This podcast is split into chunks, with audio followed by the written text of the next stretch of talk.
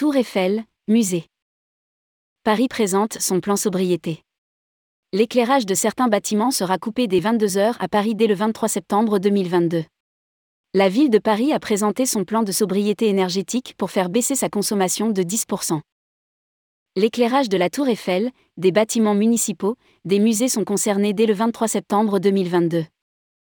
Rédigé par Céline Imri le mardi 13 septembre 2022.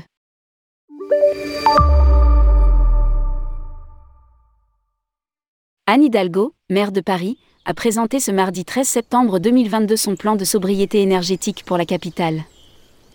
La ville des Lumières souhaite atteindre l'objectif fixé par le gouvernement, soit 10% d'économie d'énergie.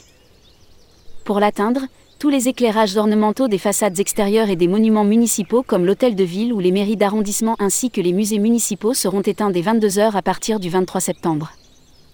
À lire aussi, le tourisme à Paris et en Île-de-France sort de deux années noires. En revanche pour continuer d'assurer la sécurité des Parisiennes et des Parisiens. L'éclairage public est maintenu. À partir de la même date, l'illumination de la tour Eiffel se terminera à 23h45.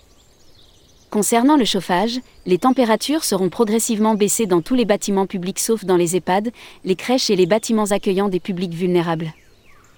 Dans les bâtiments administratifs, le début de la saison de chauffe hivernale sera décalé d'un mois plus d'un M d'euros directement investi dans la transition énergétique. Ces mesures nous permettront d'atteindre dès les prochaines semaines quelques 60 GWh d'économie d'énergie, soit pour le patrimoine de la ville plus de 80% de l'objectif de 10% d'économie demandé au niveau national pour cet hiver. Virgule. Indique un dossier de presse. En parallèle, nous poursuivons notre politique pour accélérer la transition énergétique. Virgule. A annoncé Anne Hidalgo.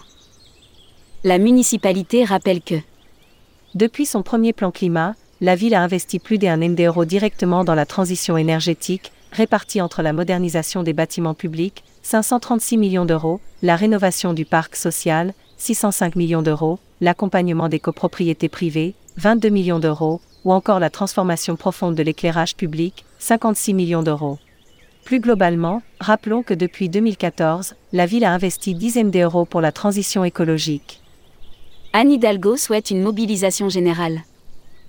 Elle rappelle dans un tweet que 96% des consommations énergétiques ne dépendent pas directement des services publics municipaux. Nous allons mobiliser les acteurs économiques parisiens pour qu'ils diminuent leur consommation d'énergie d'au moins 10%. À lire aussi, les vedettes du Pont Neuf promettent des bateaux de promenade 100% électriques. Que faire cet été à Paris?